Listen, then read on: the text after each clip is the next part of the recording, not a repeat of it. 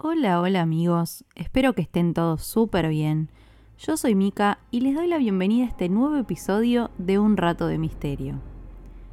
En el día de hoy voy a contarles el caso de Gaby Petito, que seguramente lo habrán escuchado en los medios porque pasó hace muy poco e involucra una desaparición y un suicidio.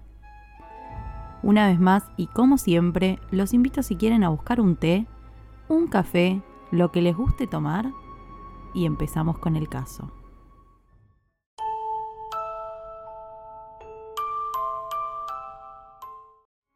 Este es el caso más reciente que hemos tratado en el podcast, porque comenzó en julio de 2021. La bloguera e influencer Gaby Petito decidió embarcarse en un viaje de ruta junto a su prometido, Brian Laundry. El viaje no llegó ni a la mitad de lo planeado.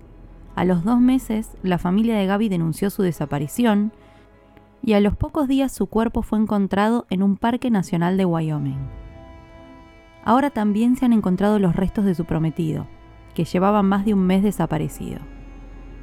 ¿Qué pasó en ese viaje? Vamos a ver este caso de forma cronológica para poder entenderlo un poquito mejor. A principios de julio, la pareja comenzó su viaje saliendo desde Long Island. Ambos mantenían contacto con sus familias y documentaban lo que hacían a través de redes sociales y YouTube. La idea era que el viaje durara cuatro meses y a lo largo del mismo iban a ir acampando su camioneta en distintos parques nacionales. Iban a viajar en una camioneta tipo van acondicionada para vivir allí, que era exclusivamente de Gaby. Este dato es muy importante para más adelante.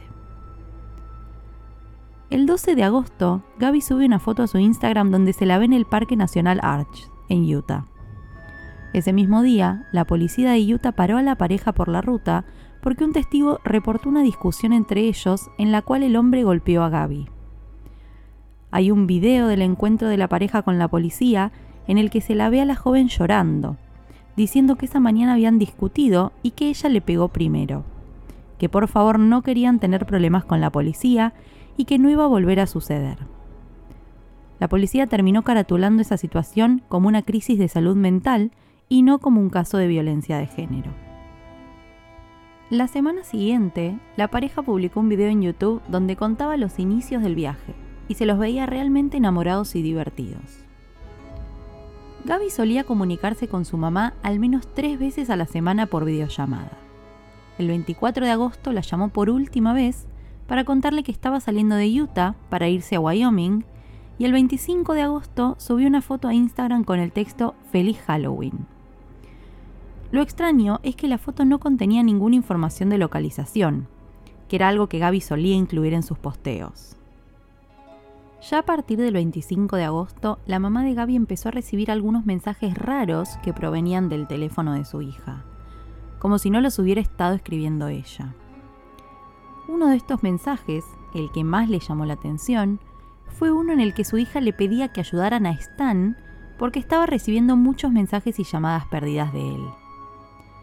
Stan era el abuelo de Gaby, pero a su mamá le llamó la atención que la joven jamás se dirigía a su abuelo como Stan, por lo que empezó a sospechar un poco de la situación.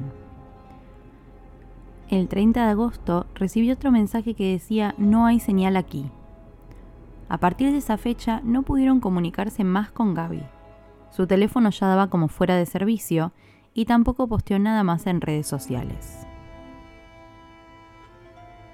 Por fuera de esta línea de tiempo, hubo una situación más reportada por una pareja en relación a las peleas de Gaby y Brian.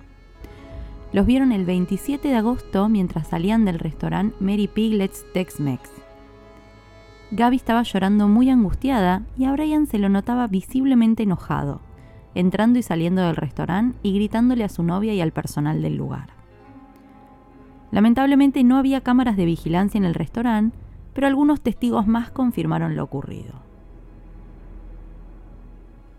Bien, sabemos más o menos cómo iba el viaje de la pareja, sabemos de las situaciones de pelea entre ellos y que de pronto Gaby dejó de contestar a la familia. Pero ¿qué estaba pasando en ese periodo con Brian? Bueno, por suerte dejó algunos rastros una mujer llamada Miranda Baker comentó a la policía que el 29 de agosto levantó a Brian mientras hacía autostop en Colter Bay. la mujer se encontraba junto a su novio. Y en ese trayecto de auto, Brian les dijo que estaba acampando solo en un sitio cercano al Parque Nacional Grand Teton y en ningún momento mencionó a Gaby. Sin embargo, cuando Brian se enteró que esta mujer y su novio iban a Jackson Hole en lugar de a Jackson, se puso nervioso, pidió que pararan el auto y se bajó. Hubo otra mujer, Norma Yalovek, que recogió a Brian minutos después, en una zona cercana a donde lo había dejado Miranda, y lo llevó hasta Spread Creek. Según Norma, Brian le dijo que él y su pareja tenían un blog de viajes y que mientras ella estaba trabajando en el blog, él había aprovechado para hacer senderismo por unos días. El primero de septiembre, Brian vuelve a su casa en Northport con la camioneta, pero sin Gaby, y curiosamente, a los pocos días se va junto a sus padres a un camping. Por otro lado, como la familia de Gaby había pasado varios días sin recibir noticias, deciden denunciar su desaparición a la policía del condado de Suffolk, que era donde ellos vivían. Ambos departamentos de policía se comunican y los investigadores de Northport acudieron esa misma noche a la casa de Brian pidiendo hablar con él. Sin embargo, no tuvieron suerte los recibieron sus padres y en lugar de decirles a dónde estaba Brian, les pasaron la información de su abogado. El 16 de septiembre se hizo una rueda de prensa en la cual, mediante una carta leída por un abogado, la familia Petito pidió a la familia de Brian que por favor ayudaran con la investigación. De hecho, se pusieron en contacto por privado con la familia Laundry, pero jamás recibieron respuesta. No hemos podido dormir ni comer, y nuestras vidas se están desmoronando, finalizó la carta de la familia Petito. Si bien la familia Londri nunca quiso colaborar con la investigación, a los pocos días llamaron a la policía para reportar que no habían visto a Brian desde el 14 de septiembre. Esto le llamó muchísimo la atención a la policía, más que nada porque intentaron tantas veces comunicarse con él y con su familia que era extraño que nadie hubiera reportado su desaparición antes. Sin embargo, y a pesar de sus sospechas, comenzaron a investigar su desaparición. Se llevó a cabo un operativo con más de 50 agentes de cinco agencias locales distintas. Había muchísima presión sobre Brian porque lo estaban buscando justamente para que diera respuestas sobre la desaparición de Gaby. Al mismo tiempo, se seguía buscando a la joven por el terreno del Parque Nacional de Grand Teton, que era donde se creía que estuvo por última vez. A los pocos días, encuentran en Teton restos humanos consistentes con la descripción de la joven, y el 21 de septiembre se confirma que efectivamente es el cuerpo sin vida de Gaby Petito. Ya con este descubrimiento se emite una orden de arresto contra el desaparecido Brian Laundry, pero esta orden de arresto no significaba que Brian era sospechoso ni que se lo estaba culpando por el crimen, sino que tenía que ver con que, mientras Gaby estaba desaparecida, el hombre usó una tarjeta de débito que no le pertenecía para realizar cargos de más de mil dólares. Pero jamás se dijo si esa tarjeta pertenecía a Gaby o era de otra persona.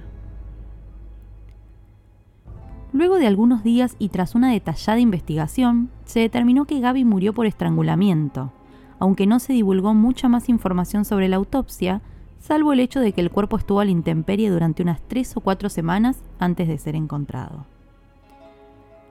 Tras varias semanas de búsqueda en la Reserva Carlton de Florida, el 20 de octubre los investigadores encontraron restos humanos junto con objetos personales, entre ellos una mochila y un cuaderno que pertenecían a Brian Laundry. Era un área que venían investigando desde hacía varios días, pero al ser un terreno pantanoso, los objetos y restos se encontraban sumergidos, por lo que recién los encontraron cuando el clima cambió. Al día siguiente, y luego de comparar los registros dentales, el FBI anunció que los restos encontrados eran efectivamente de Brian Laundry y posteriormente el médico forense determinó que se había tratado de un suicidio. Se disparó en la cabeza y murió. El cuaderno que se encontró estaba totalmente empapado, pero los investigadores dicen que quizá pueda salvarse la información que había allí dentro.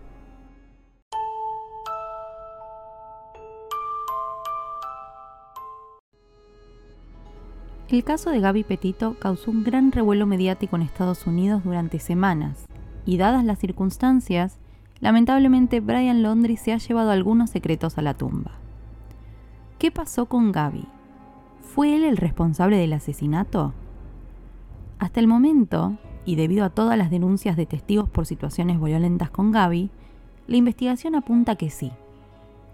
Esperemos que, con la avanzada tecnología forense que existe hoy en día, pronto haya más novedades sobre el caso para poder obtener la justicia que Gaby merece.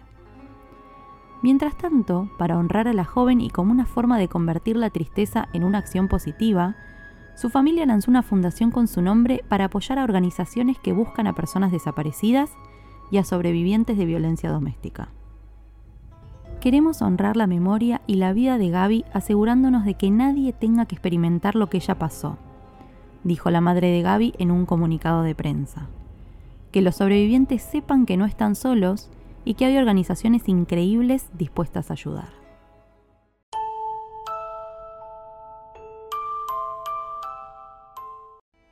Espero que les haya gustado este nuevo episodio del podcast y les agradezco por haber llegado hasta acá. Los invito a darle like desde la plataforma en que me estén escuchando, suscribirse y si quieren, activar la campanita para que les avise cada vez que subo un nuevo caso. Si además quieren compartir este episodio con amigos fanáticos del misterio, me serviría muchísimo para que el podcast se difunda. Y por último, recuerden que pueden contactarme por Instagram en arroba. Queridos amigos, eso ha sido todo por hoy. Les mando un beso grande y los despido. Hasta el próximo episodio.